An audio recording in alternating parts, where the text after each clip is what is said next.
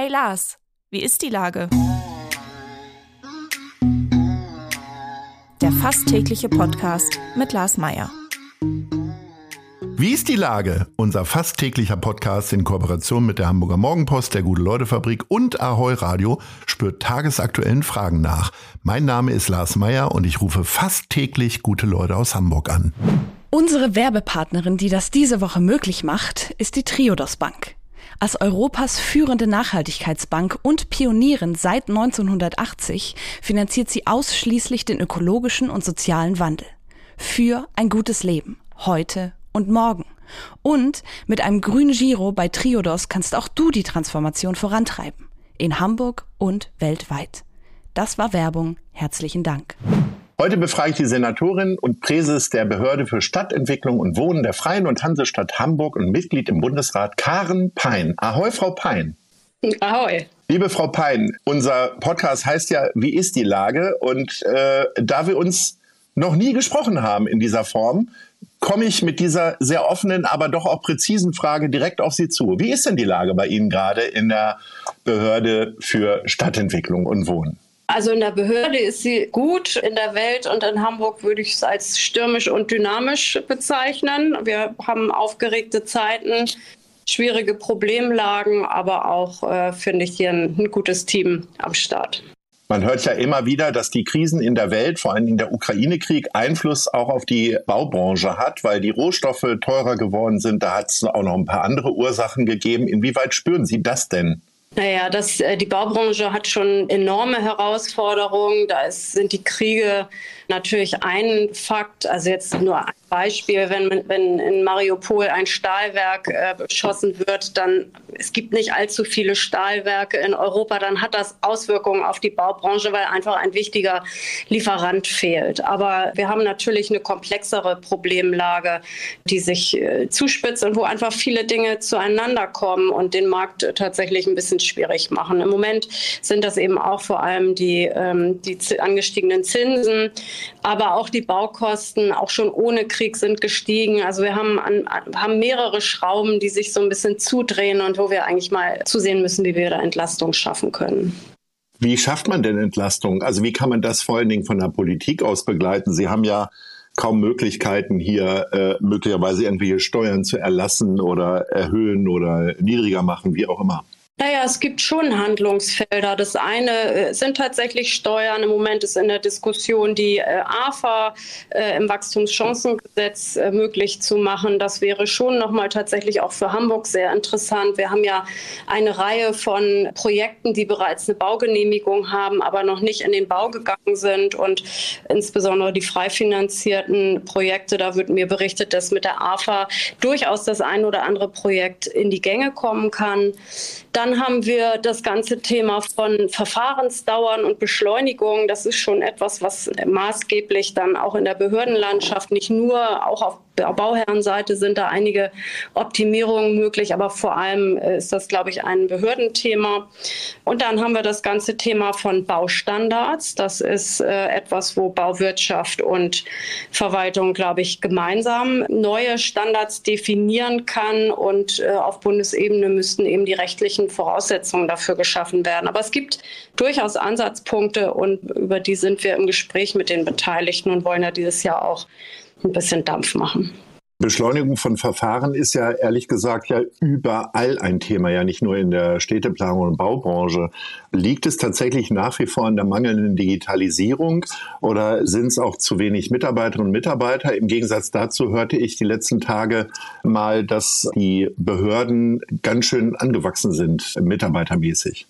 Also äh, tatsächlich sind das mehrere Felder. Die Digitalisierung ist ein Thema, mit dem wir, glaube ich, richtig Beschleunigung schaffen können. Und äh, wir haben ja auch jetzt zum Beispiel zum Jahresanfang den digitalen Bauantrag eingeführt in Hamburg. Wir haben im vergangenen Jahr das EDV-System für die Baugenehmigungsverfahren äh, geändert. Da liegen doch, finde ich, recht große Potenziale, wenn sich das alles eingespielt hat. Also neue Verfahren haben auch immer erstmal was Entschleunigendes. Aber wenn alle dann an Bord sind und das beherrschen, glaube ich, können wir da deutlich schneller werden.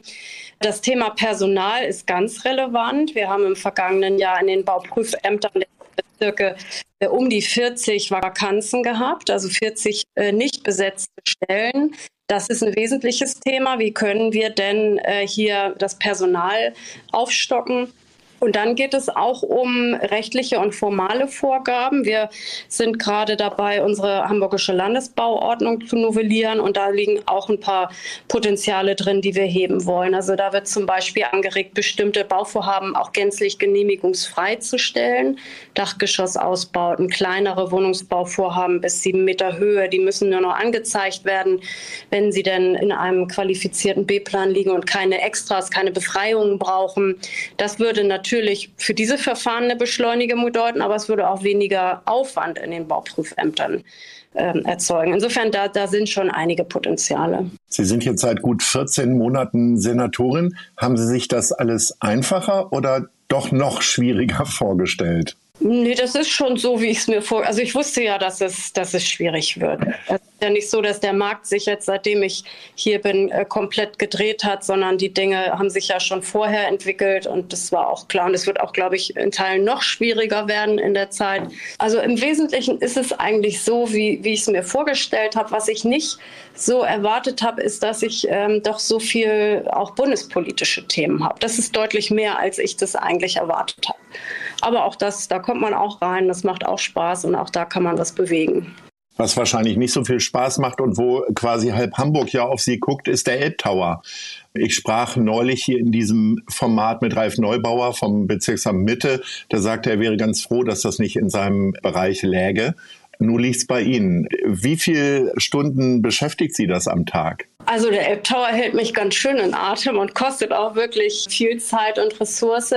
Nicht zuletzt auch deshalb, weil ich ja in ein laufendes Projekt einsteige. Das ist immer schwieriger, wenn man die Anfänge nicht kennt und unheimlich viel Papier schon zu diesem Projekt, weil ja auch quasi täglich irgendwelche politischen Anfragen gestellt werden. Und insofern war die erste Aufgabe überhaupt erstmal auf Augenhöhe zu kommen mit allen Beteiligten und hier erstmal ein bisschen äh, zu lesen, was, was so äh, passiert ist und sich, man muss sich ja auch in die Lage bringen, sich überhaupt selber eine Meinung bilden zu können. Und das ist schon komplex, aber es ist ein wichtiges Vorhaben und ich bin, bin optimistisch, dass wir, dass wir irgendwann gemeinsam auf der Plattform stehen. In den Boulevardmedien wurde es ja auch immer wieder scherzhaft als Olaf Scholz Gedenktower irgendwie bezeichnet. Haben Sie unserem Bundeskanzler mal gesagt, was er Ihnen da für einen Scheiß überlassen hat? Nein, habe ich nicht. Ich sehe das, also es ist auch tatsächlich, finde ich, überhaupt nicht angemessen, das so, so darzustellen. Ich, also genau das, das habe ich mir zum Beispiel auch sehr genau angeguckt. Und dieses Vorhaben ist ja schon im ersten Masterplan für die Hafen City, steht ein hohes Gebäude an dieser Stelle also das ist etwas, was sich die Masterplaner überlegt haben und was in der Ägide von Olaf Scholz dann in die Ausschreibung gekommen ist. Und es ist so, dass da ein europaweites Grundstücksvergabeverfahren stattgefunden hat. Das ist ungewöhnlich. Das findet sonst ist man äh, hier hamburgweit und äh, vielleicht überregional unterwegs, aber nicht europaweit. Und es haben sich acht Teams beworben. Und es gab eine Fachjury mit dem Masterplaner, mit der Architektenkammer, mit dem Oberbaudirektor und dem Geschäftsführer der Hafen City.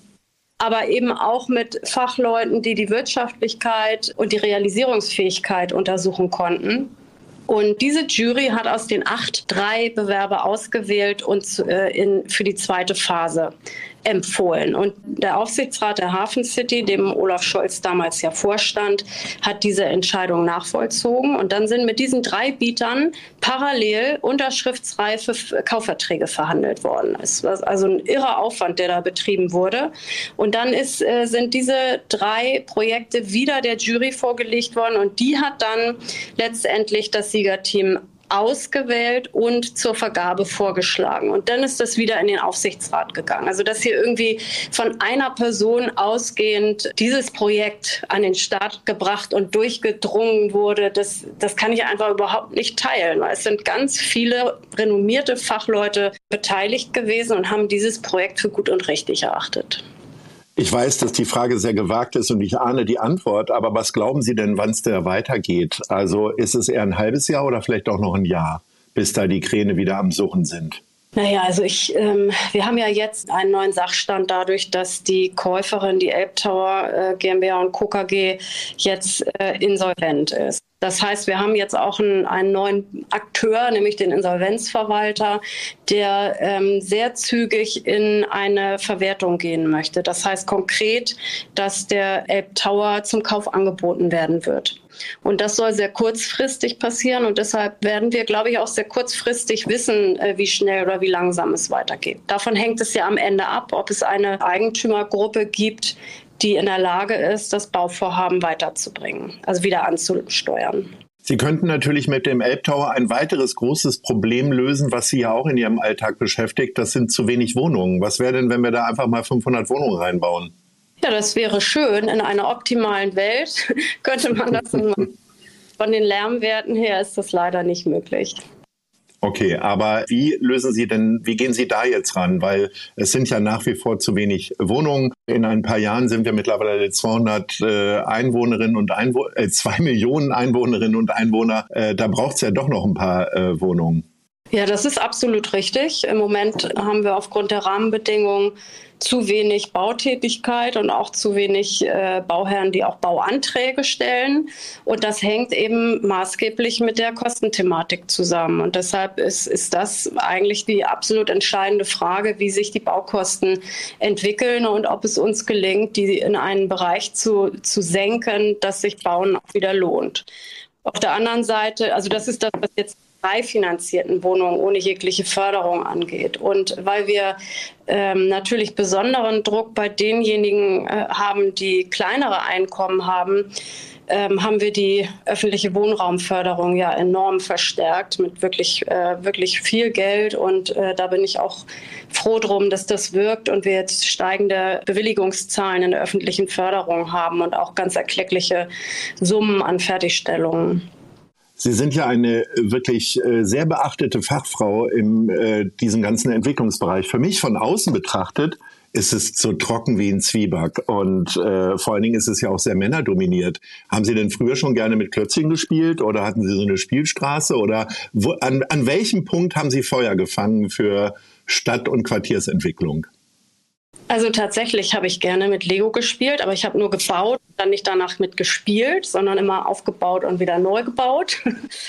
ähm, Feuer gefangen, kann ich Ihnen genau sagen, habe ich im äh, Erdkunde-Leistungskurs äh, am Gymnasium, als es darum ging, um das Thema Stadtgenese, also wie entsteht die Stadt. Und da haben wir uns äh, Stadtpläne von alten, also Kölner Innenstadt, Hamburger Innenstadt angeguckt und anhand der Straßennamen und Informationen aus so einem ähm, ja, wie, wie, wie man das früher im Auto hatte. Ne? Da hatte man doch immer diese Straßenpläne und es gab immer für die City so einen herausgehobenen, rausgezoomten Plan.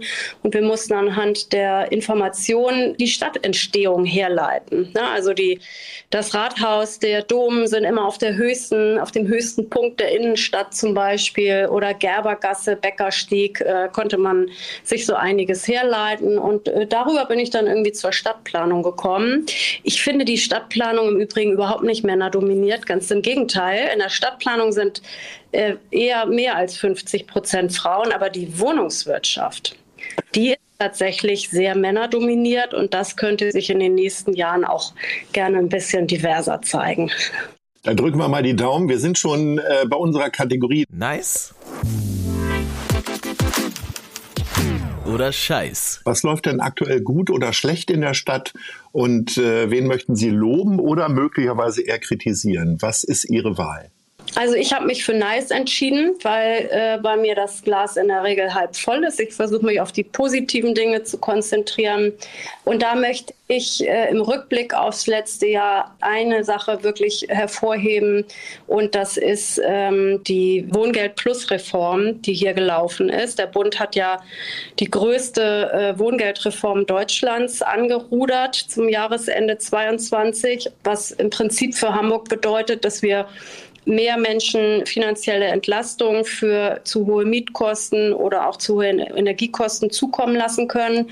Und aus meiner Zeit bei der internationalen Bauausstellung kann ich Ihnen sagen, Geld auszugeben, ist richtig anstrengend, weil man das immer ordentlich machen muss und so ausgeben muss, dass es auch wirklich eine Wirkung entfaltet. Und hier ging es darum, in einem Jahr 100 Millionen Euro ähm, auszubringen.